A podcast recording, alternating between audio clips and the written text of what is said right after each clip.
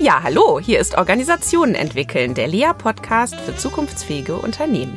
Ich bin Christina Grubendorfer und ich spreche heute mit Christian Kaptein zur Frage, wie kommen Konzerne eigentlich zu Innovationen? Das ist ja wirklich gerade ein Thema, das äh, Deutschland bewegt, könnte man sagen, oder auch die Welt. Ich weiß es nicht. Ähm, wir funktionieren ja in unserem Wirtschaftssystem ähm, einerseits recht stark über einen Mittelstand und über auch größere mittelständische Unternehmen. Wir haben natürlich aber auch einige sehr große Konzerne. Viele davon äh, sind im Übrigen auch Familienunternehmen. Ganz interessant, wissen viele gar nicht. Und die haben natürlich die große Sorge, ähm, dass sie irgendwann überflüssig sind, womöglich. Und vielleicht sogar zu einem Zeitpunkt, ähm, wo sie es äh, zu spät merken. Und das ein oder andere Beispiel hat man ja auch äh, dazu im Kopf. Das Unternehmen, von denen man eigentlich dachte, die seien total erfolgreich. Also mir fällt jetzt komischerweise gerade Nokia ein. Ich meine, das ist jetzt schon lange her, aber ähm, also es gibt so bestimmte Unternehmen, da war man relativ überrascht, als es die dann plötzlich nicht mehr gab. So, und das macht natürlich Sorge. Und wenn ich dann manchmal auf so Konferenzen bin und Vorträge höre von Leuten zu dem Thema, dann werden ja diese ganzen Beispiele ausgepackt von Marken, von Unternehmen, die es plötzlich nicht mehr gab. Und dann tauchen irgendwelche neuen Player auf, die eigentlich mal was ganz anderes gemacht haben und die dann plötzlich den Markt durchdringen, der doch eigentlich von anderen bespielt wird und, und, und. Und das löst natürlich diese ganzen Sorgen und Ängste aus. Disruption wird dann immer gesagt, ja, also so dieses Symbol für ich hab's nicht kommen sehen und plötzlich ist irgendwas passiert und jetzt kann ich es nicht mehr aufhalten so. Also und so erlebe ich das im Moment zumindest, wenn ich mit Menschen spreche, die in Konzernen in Führungspositionen sind, in leitenden Positionen sind, ähm, dass die sich wirklich fragen, okay, wie machen wir das denn jetzt eigentlich? Und da, Christian, bist du ja auch ganz umtriebig in den letzten Jahren und in dem Kontext unterwegs und erlebst da so die ein oder andere interessante Geschichte.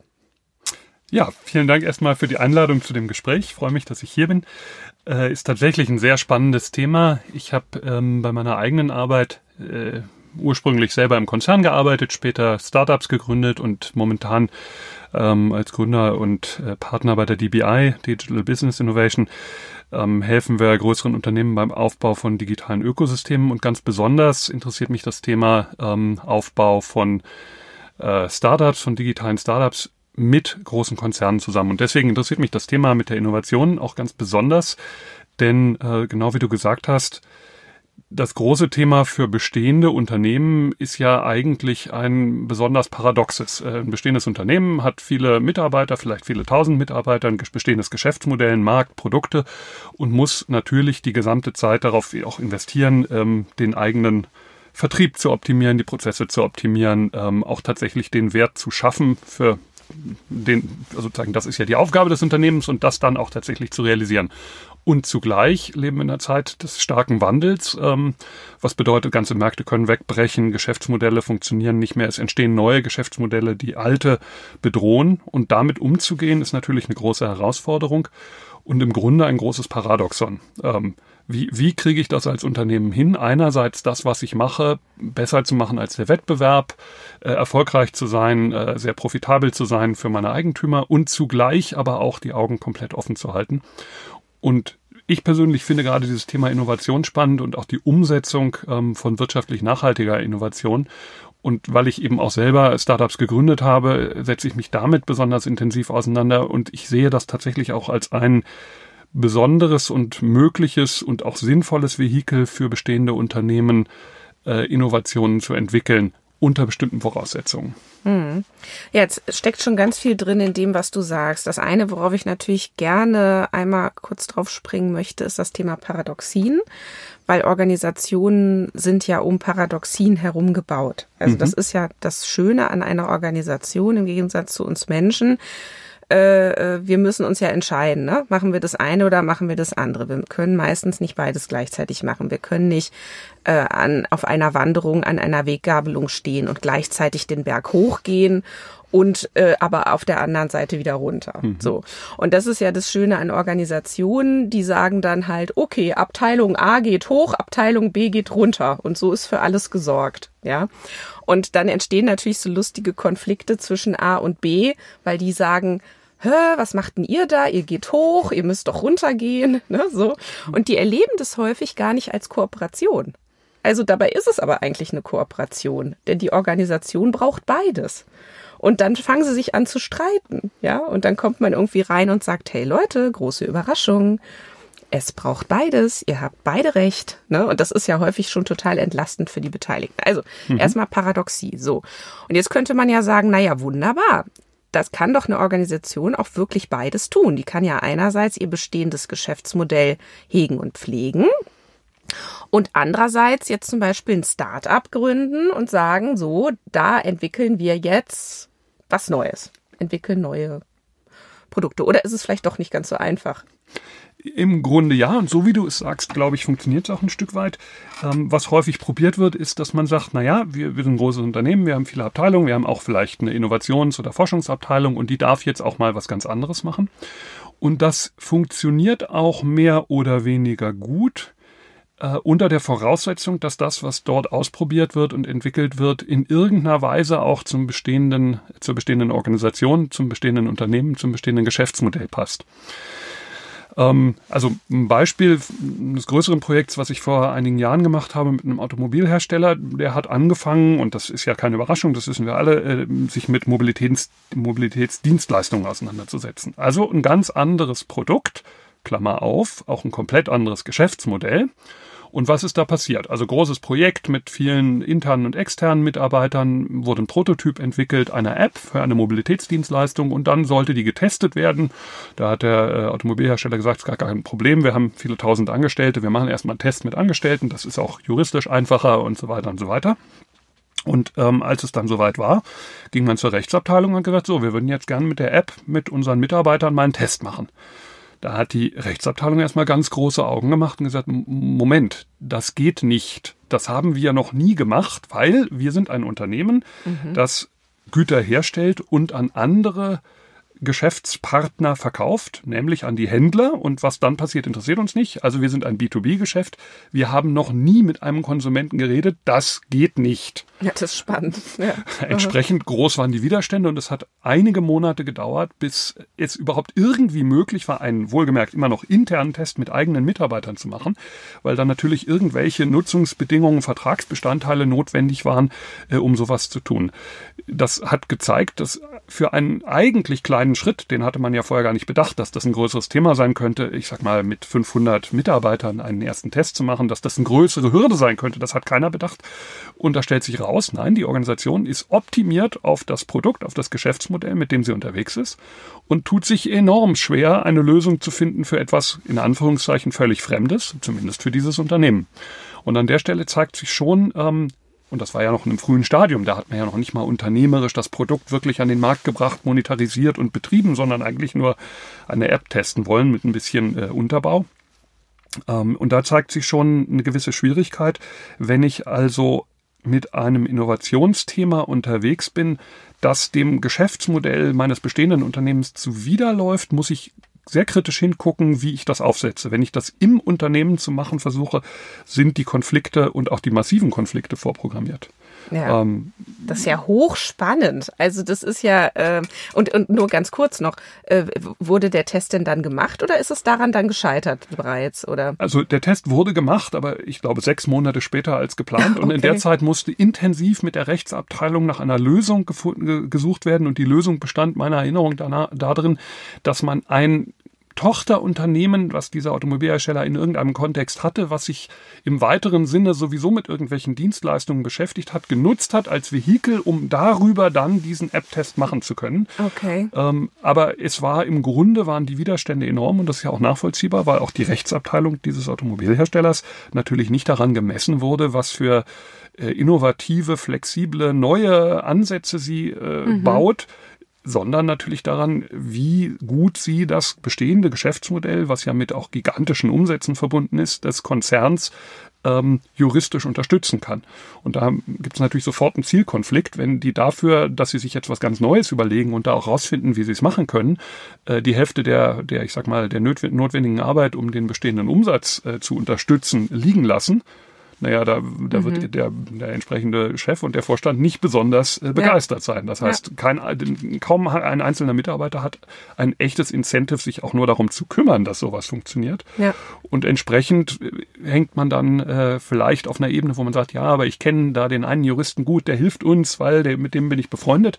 Das mag dann nützen, aber ich kriege natürlich strukturell massive Widerstände in der Organisation bei ja. solchen Themen. Und in der Zeit haben wahrscheinlich drei Leute in Berlin ein Start-up gegründet und eine App, eine Mobilitäts-App entwickelt und waren vorher Koch. Und haben wahrscheinlich und, zehn Tests und, im Markt durchgeführt, genau. weil sie genau. die App schon dreimal oder zehnmal eben überarbeitet haben. Ähm, und das ist genau ein kleines Beispiel, warum es häufig für große bestehende Unternehmen schwer ist, klein und agil zu sein. Das wünscht man sich natürlich im Grunde, aber es ist natürlich auch einfach mhm. äh, aufgrund der gegebenen Situation nachvollziehbarerweise schwierig. Ja, eine Sache interessiert mich daran noch. Ich denke häufig in so hemmenden und fördernden Kräften. Mhm. Jetzt so von außen so ganz naiv drauf geguckt, hätte man ja auch sagen können, in dem Moment, wo die Rechtsabteilung gesagt hat, das geht so nicht, hätte man ja auch sagen können, ah na gut, dann machen wir den Test halt mit anderen Leuten. Aber das war scheinbar auch keine Option, oder? Ja, mit anderen Leuten wäre es eher noch schwieriger gewesen, weil dann hätte man jetzt auch, auch wieder Vertragskonstrukte, Nutzungsbedingungen äh, aufstellen müssen für Konsumenten, äh, was dieser Konzern eben im Leben nicht gemacht hatte. Der hatte seit, seit Jahrzehnten ausschließlich als Konzern, als Kernkonzern äh, mit Händlernetzen zu tun, denen sie eben entsprechend Autos verkauft haben. Und danach war Schluss. Vom Geschäftsmodell ist dort Schluss. Das ist ein ja. B2B-Geschäftsmodell. Wir stellen Fahrzeuge her, äh, verkaufen die an Vertriebsorganisationen und der Rest ist uns im ja, Grunde völlig ja, egal. Das heißt, äh, allein überhaupt mit Konsumenten zu reden, war mhm. aus Sicht dieses Konzerns oder ah, dieser okay. Konzernrechtsabteilung mhm, mhm. Eine Unmöglichkeit, die okay. es nicht gegeben hatte. Das heißt, ist es dann aus deiner Erfahrung tatsächlich so, dass zwar prinzipiell die Idee gut ist, wenn ein Konzern sagt, ähm, wir machen parallel jetzt ein Startup oder wir investieren irgendwo, ja, in der Hoffnung, die entwickeln uns ein tolles Produkt. Aber es scheitert dann häufig daran, dass es unweigerlich Kommunikation geben muss zwischen Konzern und diesem Startup weil ja auch an irgendeiner Stelle müssen ja zum Beispiel auch Entscheidungen getroffen werden. Investieren wir weiter oder nicht? Oder welche Leute schicken wir dahin? Oder wer sucht die überhaupt aus? Mhm. Oder an welche Regularien müssen die sich womöglich als Start-up halten? Weil die gehören ja auch irgendwie dann zu uns. Oder also scheitert es dann letztlich daran, dass der Konzern seine Konzernlogik versucht, dem Startup überzustülpen? Kann man das so sagen? Vielleicht zwei Antworten. Erstmal muss ich äh, vielleicht ein bisschen nacharbeiten. Ich habe mich wahrscheinlich ein bisschen missverständlich ausgedrückt. Das äh, Projekt, auf was ich mich da bezogen habe, war ein konzerninternes, ah, wo sich hm. erstmal gezeigt hat, so wird es schon, wird eine Kleinigkeit, die eigentlich ja nur ein Randparameter ist, unglaublich schwierig. Von anderen Themen mal völlig abgesehen. Das heißt, was du jetzt eigentlich gesagt hast, ist eigentlich auch genau der Punkt, dass man sagt, na, wenn ich so ein Thema habe, dann sollte ich doch überlegen, ob ich das irgendwie außerhalb des Konzerns machen kann, damit ich nicht anfange mit der Rechtsabteilung des Konzerns okay. zu reden und die machen große Augen und sagen, wie mit Konsumenten, mit denen haben wir noch nie gesprochen. Das geht gar nicht, sondern dass ich diese ganzen Themen gar nicht habe. Das heißt, die okay. Lösung könnte zum Beispiel sein, dass ich ja. sage, ich mache als Konzern etwas mit einem externen Startup, indem ich das zum Beispiel finanziere oder sogar anschiebe oder darüber kann man jetzt nachdenken. Da gibt es verschiedene mögliche Setups. Und genau, was du dann gefragt hast, ist genau die richtige Frage, wie sieht das denn aus? Und warum mache ich denn das in, in vielleicht äh, zum, zum Start?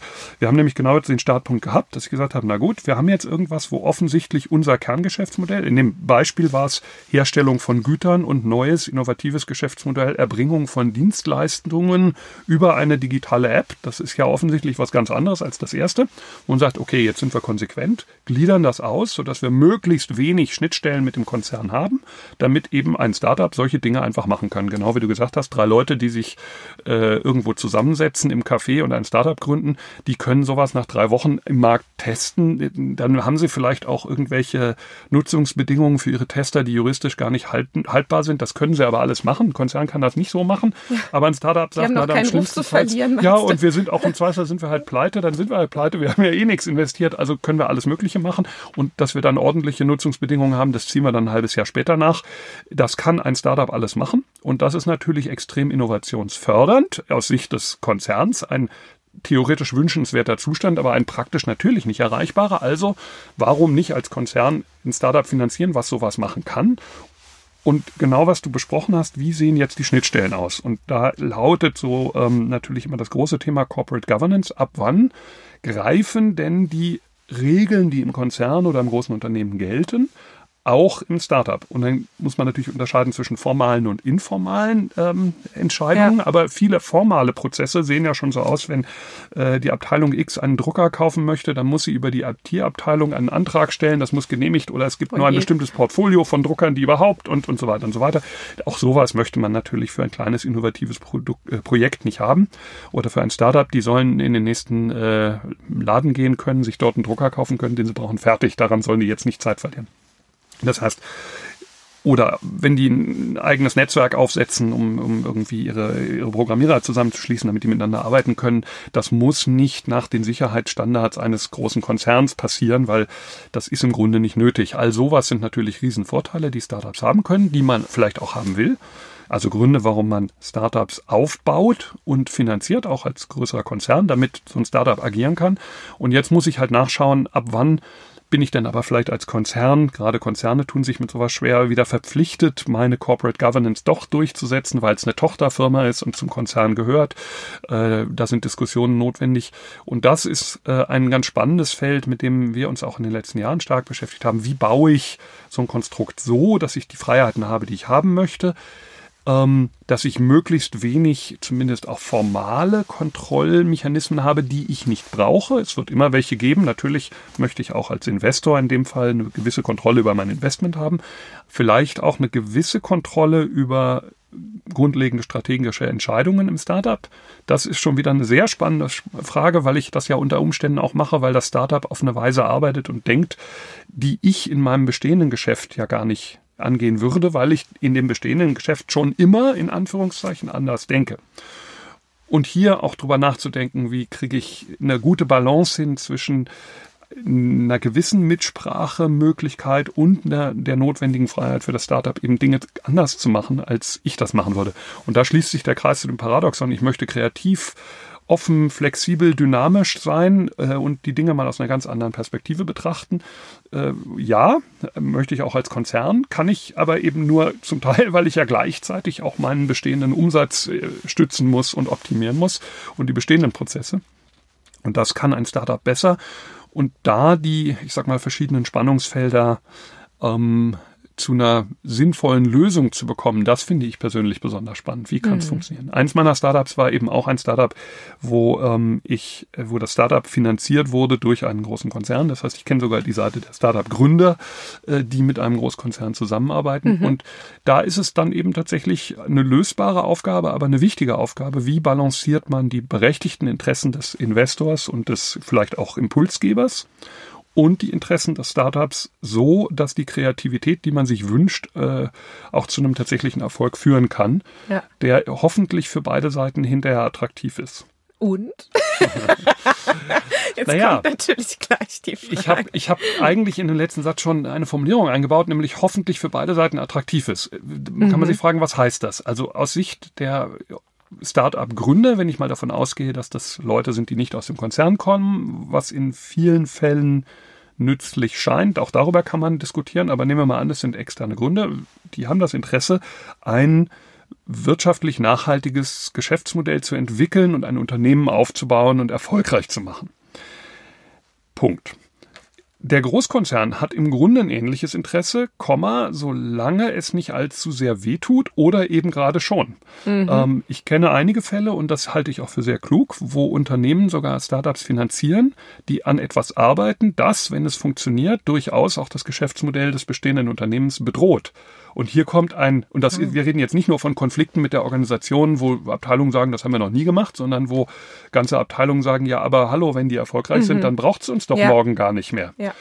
Und das sind aus meiner Sicht mhm. die besonders attraktiven oder interessanten Fälle äh, und besonders die Fälle, wo man über das Startup äh, Setup mit dem Konzern nachdenken sollte, weil so etwas kann ich intern natürlich nie machen.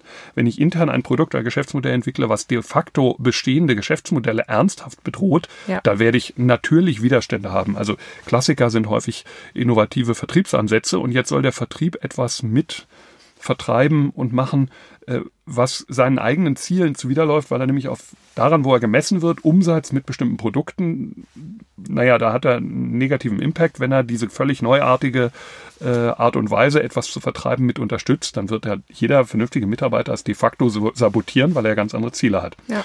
So, das heißt, solche Themen lagere ich vielleicht wirklich in einem Startup aus, wo ich sage, da könnte was draus werden, was unser Geschäftsmodell zumindest schwieriger macht oder gar gefährdet, gerade weil ich es am Ende lieber selber sein möchte, der so etwas tut als dass ich zuschaue, wie irgendein Wettbewerber oder irgendein Startup von irgendwelchen Startup-Gründern mir meinen Markt kaputt macht und ich mhm. nur zugucken kann. Bevor es andere machen, weil Bevor darum geht's machen. ja letztlich, genau. oder? Also und, Nur so kann man sich das erklären. Und ja. das, äh, das ist aus meiner Sicht tatsächlich äh, eine sehr wichtige Thematik und zeugt am Ende auch von äh, von, der, von einem wirklichen Verständnis des, ähm, der Führungsmannschaft eines und größeren Unternehmens, deren Job ist es ja nicht nur bestehende Produkte und Prozesse weiter zu optimieren und Marktanteile auszubauen, sondern eben auch mit solchen Gefahren, die es dort draußen in der Welt gibt, adäquat umzugehen. Und das kann heißen, etwas aufzubauen, was tatsächlich das eigene Geschäftsmodell gefährdet, Komma, aber dafür eine Mitsprachemöglichkeit zu haben, beziehungsweise wenigstens daran beteiligt zu sein.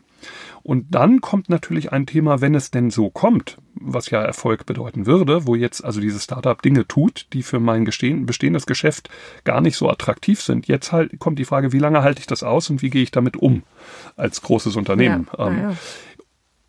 Ich habe zumindest einen Nebeneffekt, der auch häufig von, ähm, von Vorständen größerer Unternehmen auch entsprechend gesehen und bewertet wird, dass ich sage, ja, äh, abgesehen mal davon, dass ich dieses Problem was ich ja eigentlich nur im Falle bekomme, dass es ein anderes Geschäftsmodell gibt, was mein eigenes bedroht und das, ich bin dann dran beteiligt. Aber wenn ich dieses Problem bekomme, hat das wieder auch einen positiven Impact auf meine Organisation, weil ich mitbekomme, wie das funktioniert und meine Organisation vielleicht frühzeitig das, genau. mit dem Thema umgehen kann. Ja, und das ging mir eben nämlich auch nochmal ja. durch den Kopf, ähm, als du sagtest, jetzt beobachte ich, dass das Start-up eigentlich darunter leiden würde, wenn es einen Antrag ausstellen müsste, um einen Drucker zu kaufen. Mhm. Jetzt leiden ja Konzerne häufig an ihrer Unbeweglichkeit. Mhm. Das heißt, ja, na klar, es war alles funktional. Sie müssen Sicherheitsthematiken bearbeiten und, ähm, weiß ich nicht, internationale Beziehungen beachten und, und, und. Das heißt, sie bauen ja immer mehr Regularien auf und merken irgendwann auch gar nicht mehr, welche davon brauche ich überhaupt wirklich noch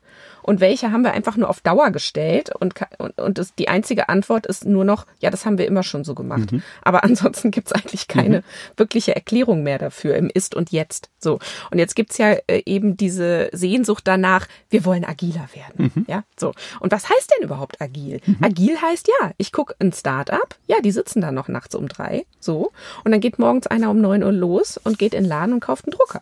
So, und das mhm. ist agil, ne? So, und jetzt ja, wäre ja die Frage, ja. was kann der Konzern aus dieser Beobachtung lernen?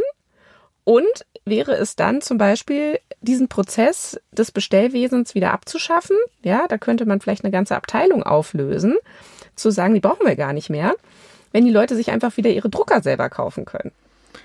Das ist natürlich ja. jetzt naiv gedacht, ja, ja. vielleicht, aber vielleicht auch nicht, weißt du? Weil steckt da die Agilität drin. Ähm, zumindest die Frage zu stellen ist wichtig. Genau wie du sagst, ganz viele Prozesse sind durchaus funktional gewesen, sind es vielleicht mehr oder weniger noch, haben aber Auswirkungen, die man vielleicht nicht wünscht.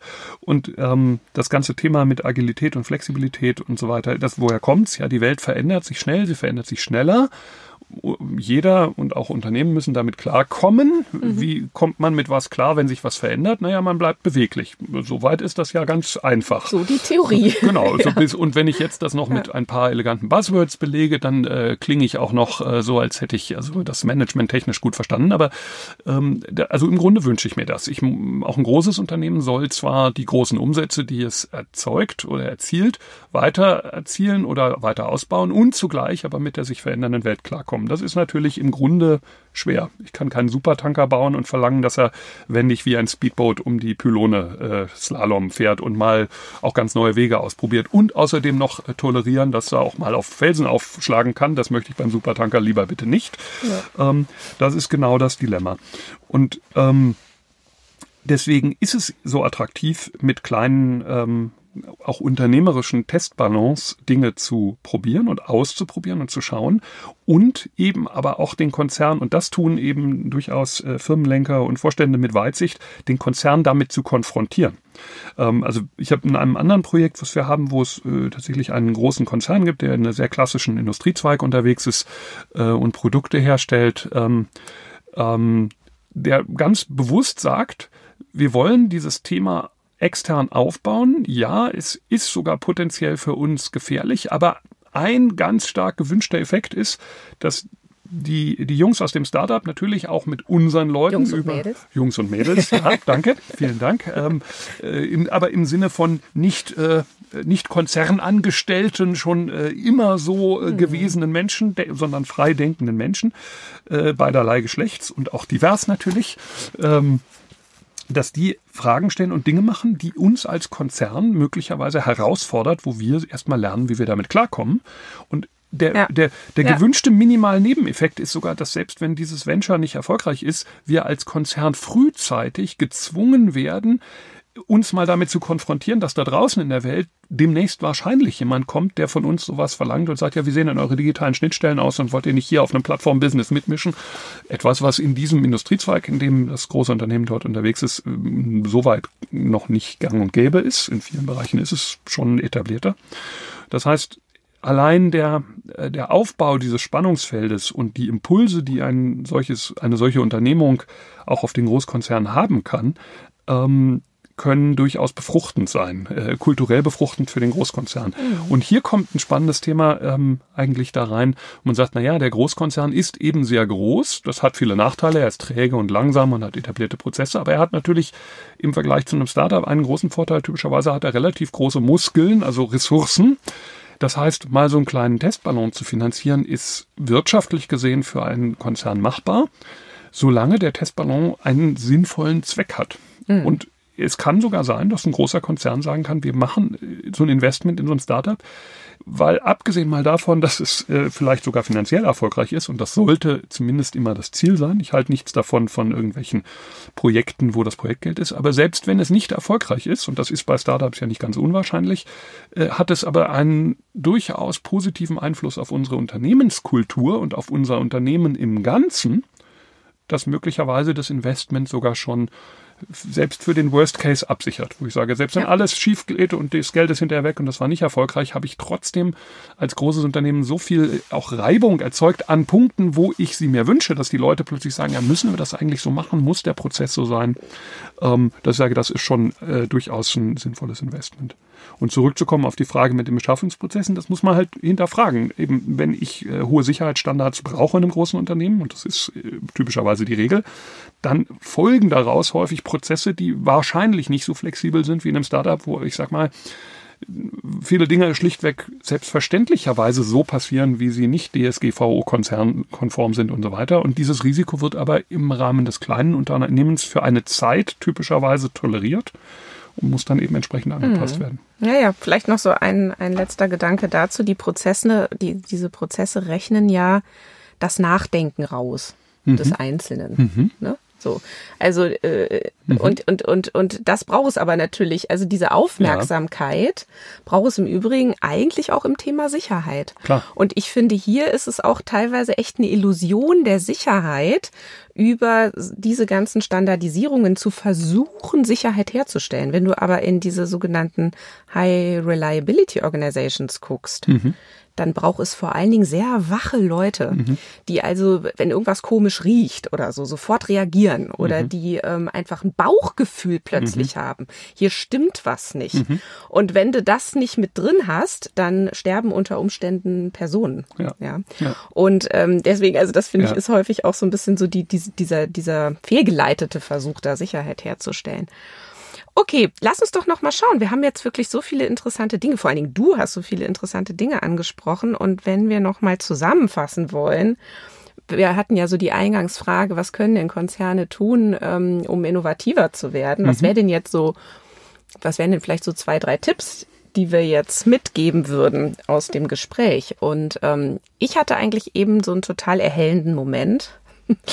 ähm, dass, äh, dass, so ein, dass so ein Start-up gar nicht, also dass so der Effekt der Start-up-Gründung für einen Konzern, von, für einen Konzern nicht unbedingt darin liegt, ein neues Produkt am Ende zu haben, sondern zu einer anderen organisationalen Selbstbeschreibung zu mhm. kommen, durch andere Beobachtungsmomente auf sich selbst. Und dass eigentlich sehr weitsichtige Konzernlenker genau das tun sollten. Ja, sich äh, als Konzern immer wieder in die Beobachtung zu bringen und hier äh, durch finde ich eine total intelligente Kopplung mhm. an eben zum Beispiel so ein Start-up ähm, und diese Leitfrage, was können wir jetzt daraus lernen? für uns, äh, wie wir uns für die Zukunft aufstellen müssen. Und das ist für mich jetzt persönlich gerade mal ein ganz neuer Gedanke. Mhm. Und das wäre dann ja eigentlich der Tipp zu sagen, liebe Konzerne, gründet auf jeden Fall ein Startup, ja, weil äh, ihr könnt euch selber dadurch einfach besser äh, reflektieren und äh, werdet dadurch dann eben zukunftsfähiger. Sehe ich ganz ähnlich. Und dann kommt die Frage der Praxis, wieder der Paradoxienbewältigung. Wie kriege ich das auch so hin, dass es für ja. beide Seiten funktioniert? Weil an der Stelle natürlich typischerweise auch für beide Seiten Neuland äh, betreten wird. Ja. Und ähm, das dann so hinzubekommen, dass nicht der Konzern in dem Moment, wo das Startup Dinge tut, die vielleicht so nicht gedacht waren oder anders sind als erwartet, was im Startup ja eher die Norm als die Ausnahme ist, äh, dann zu sagen, stopp, stopp, stopp, aus Risikogründen machen wir jetzt hier Schluss oder so.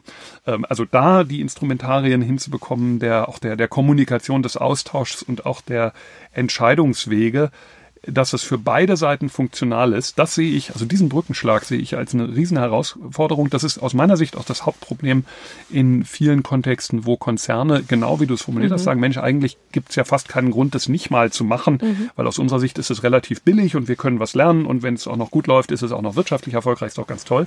Ja, aber ganz viele dieser Experimente scheitern leider nicht daran, dass das Startup nicht erfolgreich ist oder dass nicht alle gutwillig wären, sondern dass dann plötzlich Reflexe einsetzen in mhm. Situationen, wo es eben nicht ganz so läuft wie gedacht ähm, oder einfach auch richtig anders läuft, die dann diese Chancen wieder kaputt machen. Das heißt, wenn man sich entscheidet, das zu machen, kommt als nächstes das Okay. Und wie kriege ich diesen Brückenschlag hin für beide Seiten? Wie kriege ich das Setup so hin, dass das Startup funktioniert? Wie kriege ich als großes Unternehmen auch das daraus, was ich mir wünsche, und das kann was Kulturelles sein, das kann was Wirtschaftliches sein, das kann was vom Geschäftsmodell sein oder ein Impuls im Innovationskontext und so weiter und so weiter.